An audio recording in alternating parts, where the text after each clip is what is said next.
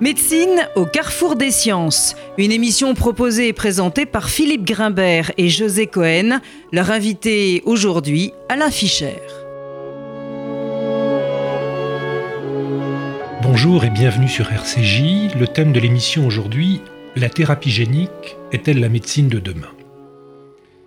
Dans les domaines de la biologie et de la médecine, le XXe siècle a été le siècle de la génétique.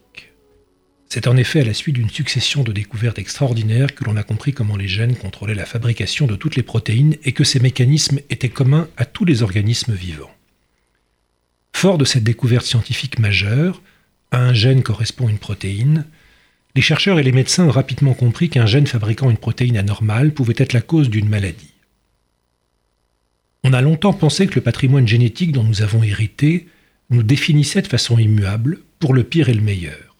Le pire étant bien sûr d'avoir hérité d'un gène défectueux responsable d'une maladie non seulement pour soi-même, mais pour ses descendants. C'est justement cette fatalité que la thérapie génique se propose de bouleverser.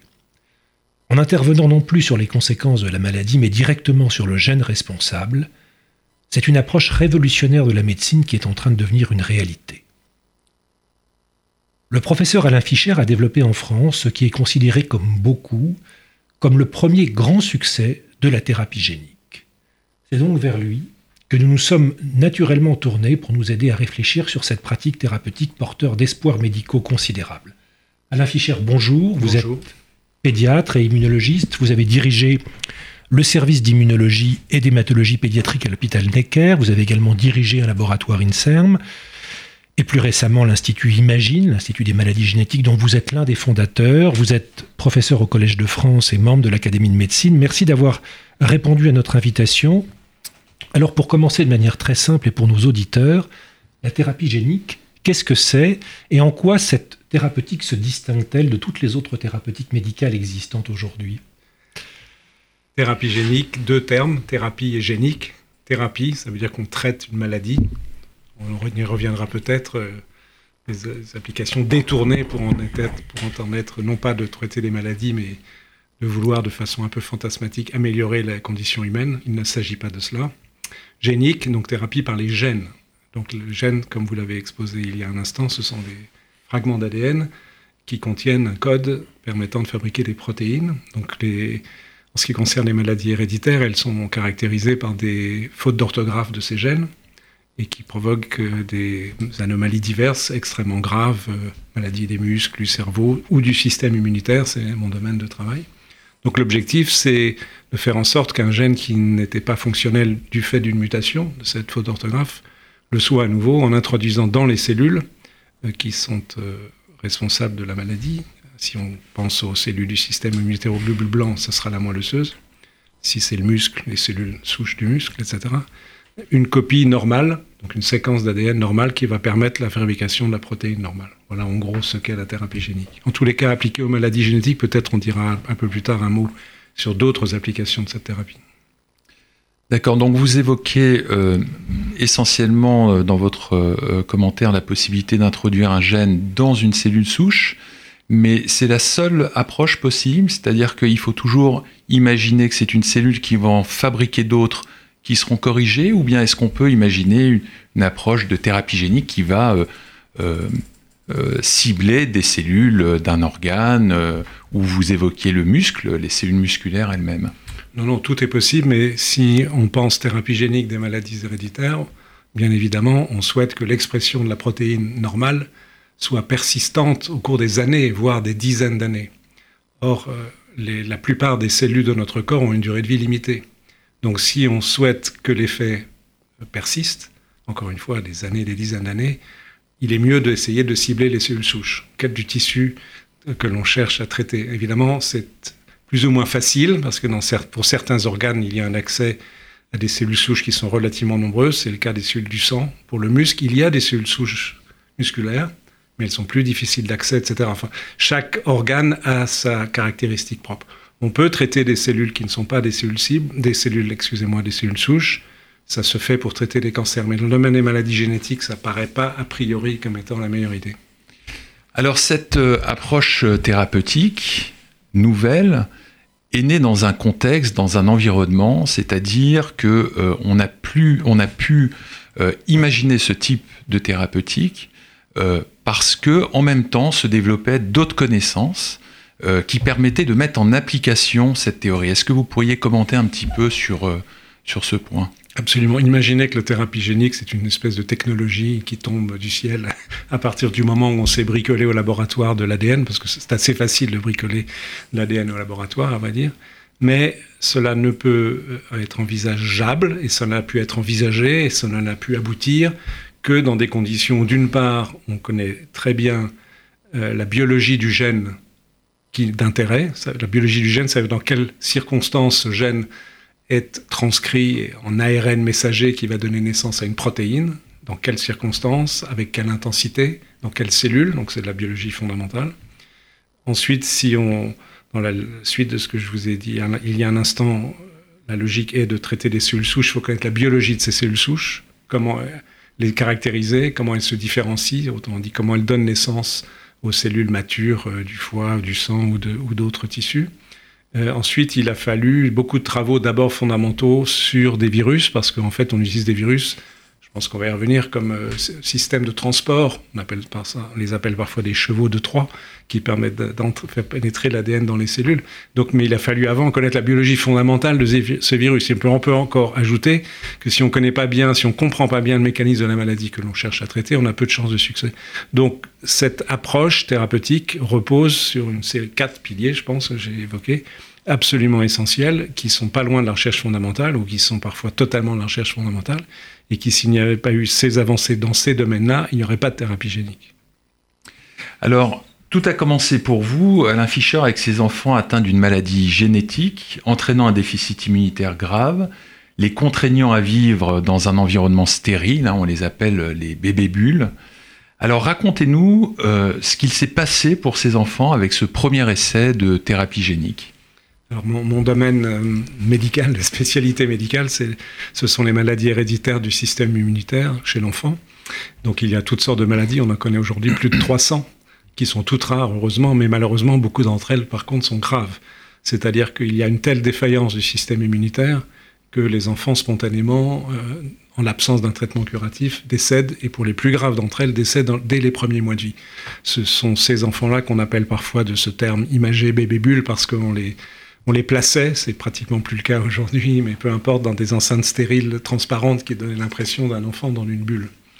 Donc dans les années 80 euh, déjà et début des années 90, notre équipe travaillait sur l'identification des, causes génétiques, ce qui s'est fait avec d'autres équipes dans le monde. Et on a pour une de ces maladies qu'on appelle un, terme un peu compliqué, un déficit immunitaire combiné sévère, où il manque complètement une catégorie de globules blancs qu'on appelle les lymphocytes T, qui sont absolument essentiels les réponses immunitaires.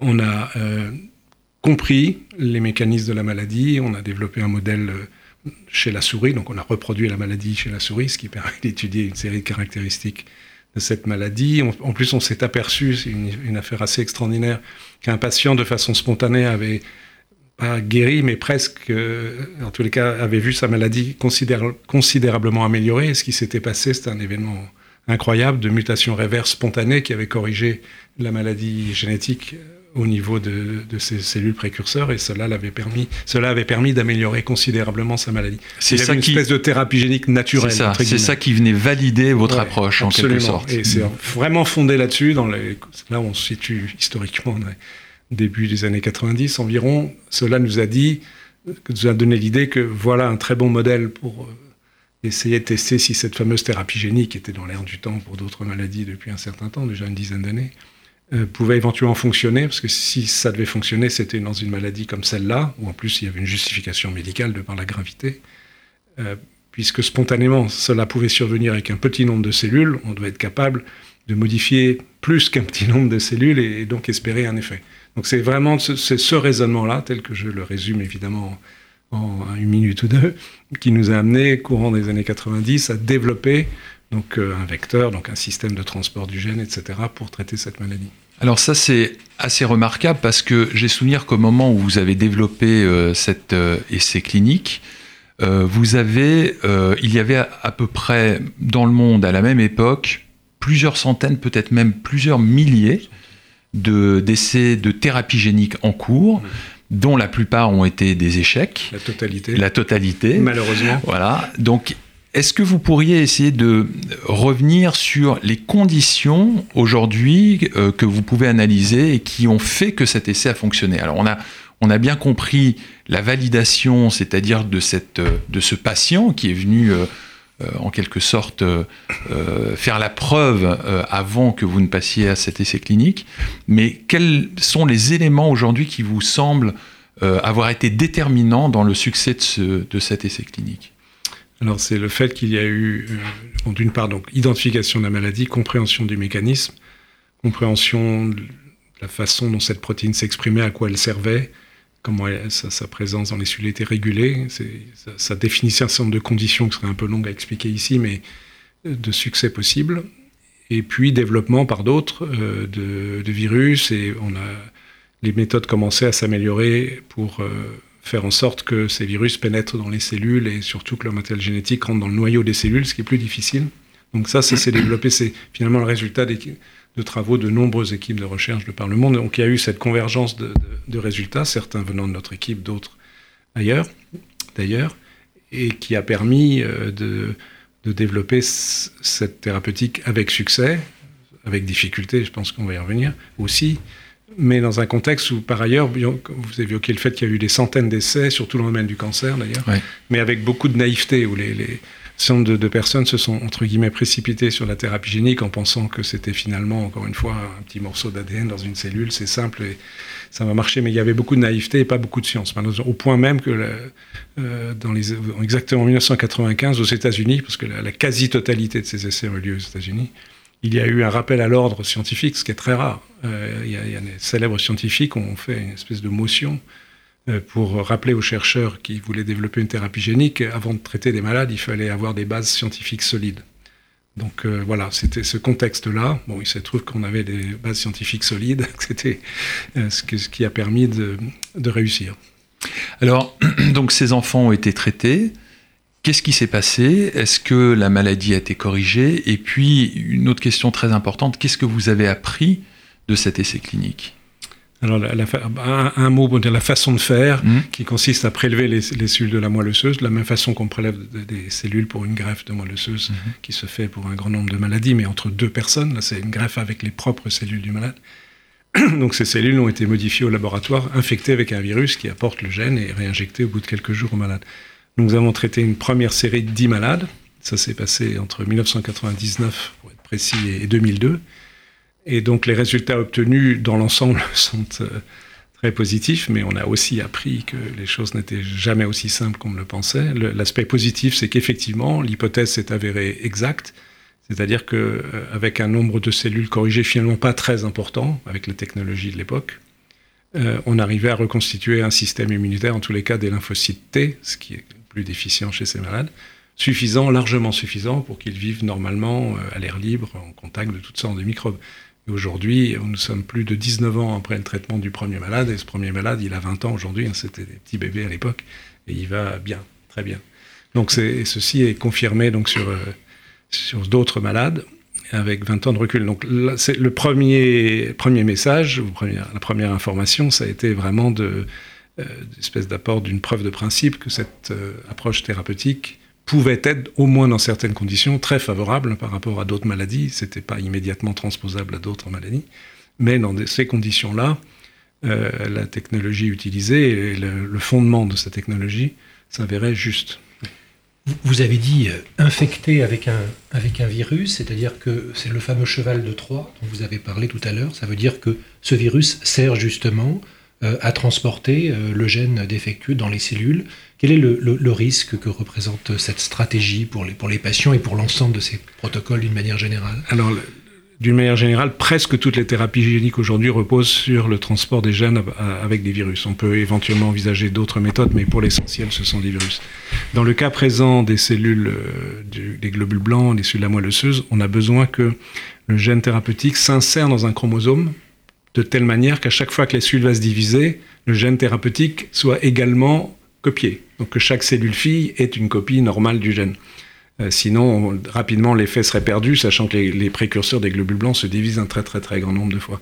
Donc, d'où l'importance d'avoir un virus, on appelle des rétrovirus, je ne vais pas entrer dans les détails, qui permettent cela. Ça, c'est un avantage. L'inconvénient, et c'est la seconde leçon de ce premier essai, c'est le fait que, en s'insérant dans, dans, le génome, donc quelque part dans un chromosome, un événement que nous ne contrôlons pas, en tous les cas aujourd'hui, peut-être qu'un jour on saura le contrôler, mais pour l'instant nous ne le contrôlons pas, on peut aussi euh, provoquer euh, des accidents, et notamment la dérégulation, c'est une expression aberrante d'un gène qui peut provoquer un cancer.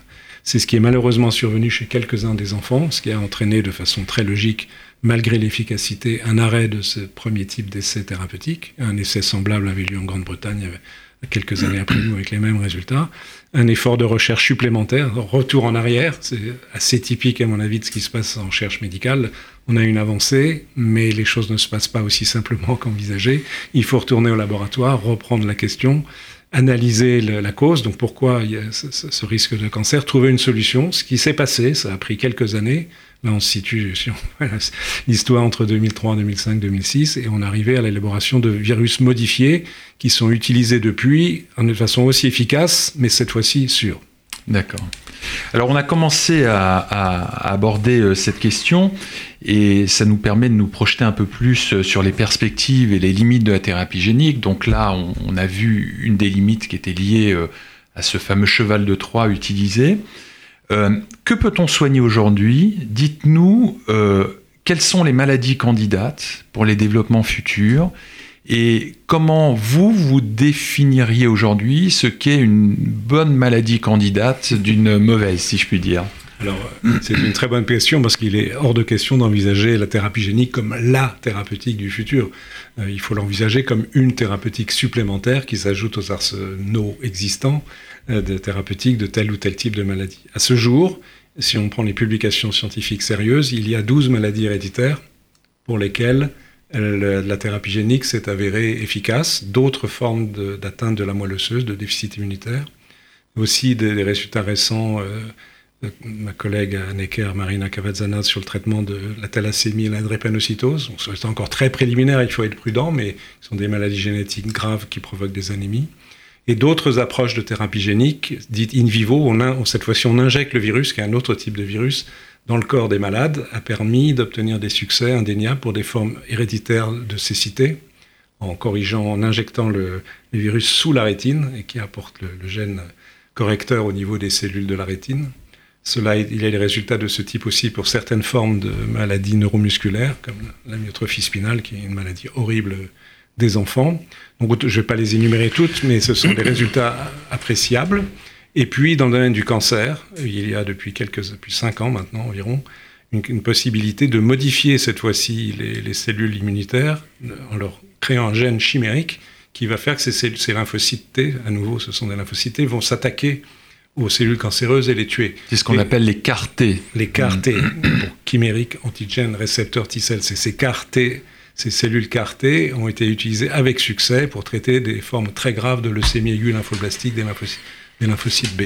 Au point que, j'ai un dernier petit morceau de phrase pour être complet sur cette question, euh, que certains de ces produits sont devenus des médicaments aujourd'hui.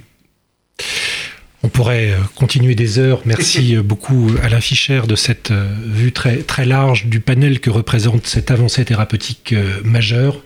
Merci d'avoir partagé ces quelques instants avec vous. C'était Médecine au carrefour des sciences.